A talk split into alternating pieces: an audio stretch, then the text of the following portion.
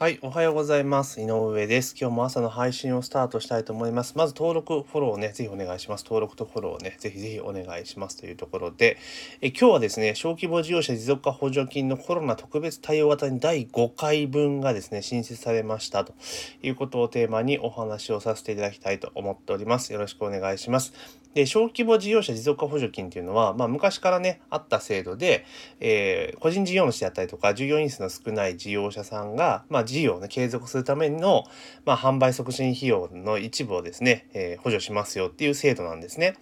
で、えー、昨年度もあって、で、今年も当然あったんですが、え今年は大きく制度が変わっていて、今までは年1回の募集だったんですが、えー、今年からですね、年4、年度4回の募集に切り替わっているんですね。で、あ前回よりも、前年までよりも使いやすくなったなっていうところがあるんですが、まあ、今年に関して言うならば、まあ、コロナ、新型コロナウイルス関連のね、感染症の問題があって、えー、コロナ特別対応型っていうのが、えー、今年度に限り、えー、設置されているんですね。で、えー、通常ですね、一般型であれば、えー、援助額、えー、補助額が全体の経費の3分の2で上上限が50万円だったものが、えー、コロナ特別対応型の場合ですと、まあ、ちょっとあの案件にもよるんですが、えー、4分の3支援の上限100万円でね、ほぼ倍増しているという状況なんですね。で、えー、例えばテレワーク推進であったりとか、あのサプライチェーンのね、既存されたの再構築みたいなところも使えるんですが、まあ、多くの事業者さんが使えるところで言うと、まあ、てあの非対面型ビジネスモデルへの転換っていうのには結構使えるんですね。で、それで使っていくと、えー、もちろんその全額をね、非対面型ビジネスモデルに使うっていう経費である必要はないんですよ。その非対面型に切り替える部分の投資とかね、非費用っていうのがちゃんと一部、規定以上の経費が積まれているっていうのが前提ででそれ以外は通常の持続化補助金と同じような形の使い方ができるというところなんですね。ですから例えば飲食店さんなんかでこのコロナを機にですね、えー、テイクアウトとかね導入されたところも結構多いと思うんですよ。で、えあとはね、ちょっとやろうかなと思っている方も多いと思うんで、まあそういった方々が、あの、テイクアウトを導入する際にね、例えば、え、テイクアウトの関連のメニューを作ったりとか、メニュー、あの、チラシですよね、そういったものを作ったりとか、えー、あとはそのオンラインでね、あの、注文を受けられるようにしたりとか、っていう風な投資をね、え使うこと、投資に使うことができるんですよ。例えば、えオンラインで、今だったら例えばベースとか、え使えばですね、オンライン上でもテイクアウトの事前質問、え注文で可能ですよね。だからそういったものをホームページとかにうまく組み込むっていうところで、そのコロナ特別対応型に対応させて、で、あとはそのテイクアウトの告知とか、えそういったものを例えばチラシであったりとか、ウェブ広告であったりとか、そういったものに使うっていうことができるんですね。で、え総額が確か、え支援額の上限が、え4分の3以上で100万円が上限なんですよね。ですから、え満額支援、支給とかね、え補助してもらおうと思ったら、え利用額、えトータルのその総経費の総額でいくと、え134万円以上の、え計画である必要があるんですね。ですから、えその例えば、ね、テイクアウトを導入するぞっていうところの、まあ、そのシステム構築と、あと、えー、販売促進費用ですね。それセットにして、えー、経費が140万以上積んでいれば、えー、上限のね、100万円っていうのが、え通る可能性があるというところなんですね。で実際100万円っていうところで、まあ、134万ですから、自己負担が、まあ、ざざっくり34万。で、100万円っていうのは補助される。まあ、後払いなんですけど、ね、補助されるっていう形になってくると、あの、100万円分をね、まあ、そのシステム開発とかそういうところで、まあ、若干ね、30万とかと飛んじゃいますけど、そういう差し引いたとしても、まあ、補助額で言ったら70万円分あるわけじゃないですか。で、例えば、年間広告費をね、え、100万円使おうと思ったあ、例えばこの事業で広告費100万円を使おうと思った時、通常だったら100万円全部自分で出さなきゃいけないんだけれども、え、75万円分国が補助してくれるってなったら結構いいですよね。70だって75万円分ですよ。だその75万円分浮くわけですから、それを例えばさらに広告投資に回すでもいいですし、他の事業に使っていくってことも可能なんですよね。なので、えこの小規模事業者持続化補助金、特にコロナ特別対応型っていうのは、あの、飲食店さんはまず、え利用した方が絶対にいいです。で、えこれね、前回、第4回の締め切りが先月、先週末だったんですね。で、一応今までのアナウンスは、えー、第4回までしか出てなかったんですよ。で、それが、えー、10月の2日の日かな？に第5回が最終で、えー、受付を開始しますというところが出てて、で、締め切りが12月10日締め必着なんですけれども、ここで、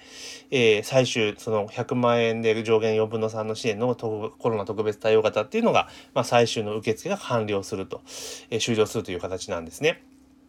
で、今から行くとざっくり約 2, 2ヶ月あります。2ヶ月ありますので、え今からやっても全然準備して楽勝で間に合うと思います。それこそ、あの、1ヶ月、まあ2週間あれば全然楽勝でできるので、まあ今から、えー、準備をしてですね、早めにもう提出してしまうっていうのは実はおすすめだったりします。はい。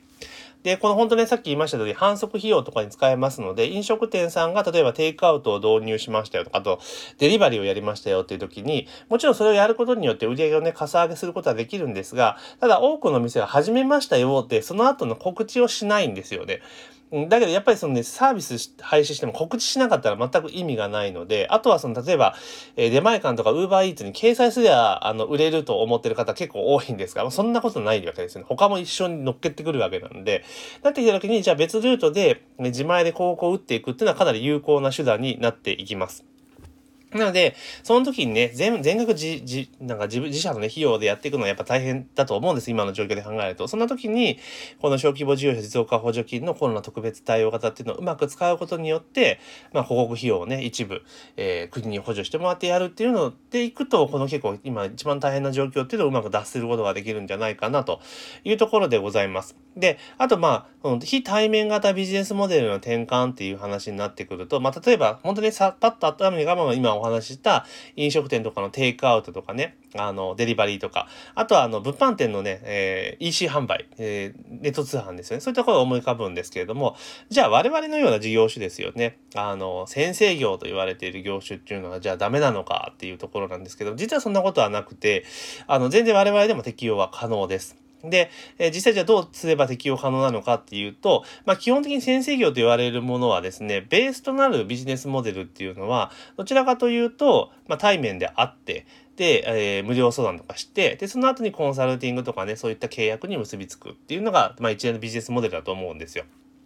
で、もちろん一部をね、えー、まあ、オンライン化されているってところがあるにしても、まあ、セミナーやって、えー、個別相談やって、クライアントを見つけて、え、個別コンサルに持っていくっていうのが、まあ、王道のスキームだったわけですよね。で、それが今コロナってところはできないから、じゃあそのスキームを、えー、オンライン化しますよと。例えばネット上でセミナーします。で、面談もネット上でやります。で、えー、コンサルティングサービスもネット上でします。要は、あの、まあ、私とかね、あの、結構やってる方も多いんですけれども、常にね、もう数、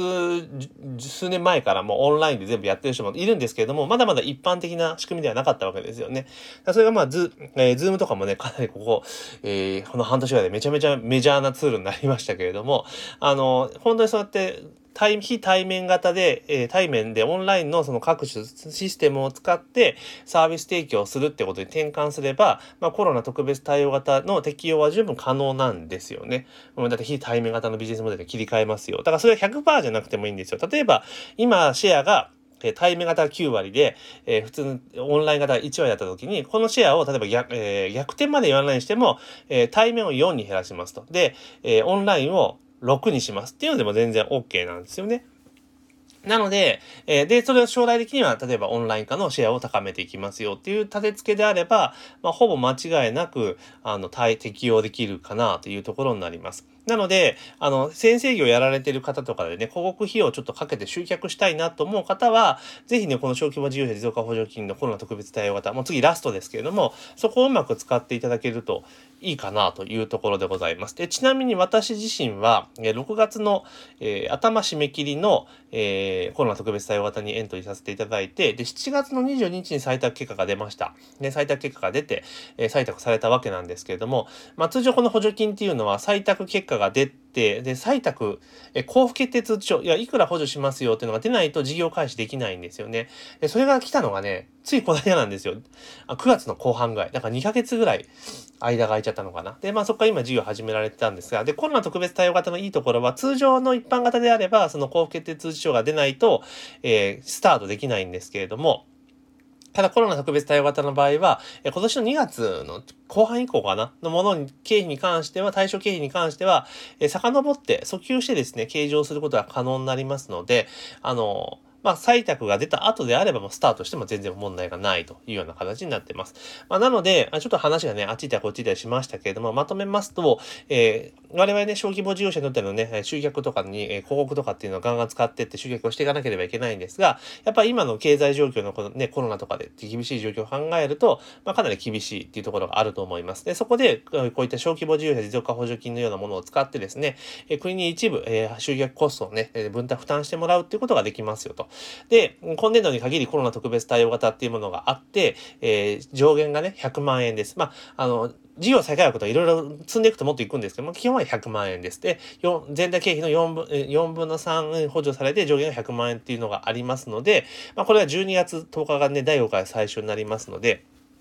まあ、このタイミングでですね、ぜひエントリーして、あの、やっていただけるとね、えそれを活用していただけるといいかなというところでございます。で、補助金に関してですね、ちょっといろいろもうちょっと詳しい話が聞きたいぞっていう方はですね、あの、LINE か何かからですね、ちょっとご連絡いただけたらなというふうに思っております。というところですね。なので、ぜひね、この小規模事業者持続補助金っていうのを使ってですね、えー、あなたのビジネスの拡大にね、この窮地をね、ピンチをチャンスにつなげるというところで拡大に活用いただけたらいいんじゃないかなというふうに思っております。というわけで、本日は、えー、小規模事業者持続補助金のコロナ特別対応型第5 5回が最終で追加されましたよということを、えー、テーマにお話をさせていただきました。あとね、番組の登録もしくはフォローね、絶対お願いしますね。登録とフォローっていうのをお願いできればというふうに思っております。というわけで本日の朝の配信は以上とさせていただきます。今日も一日頑張っていきましょう。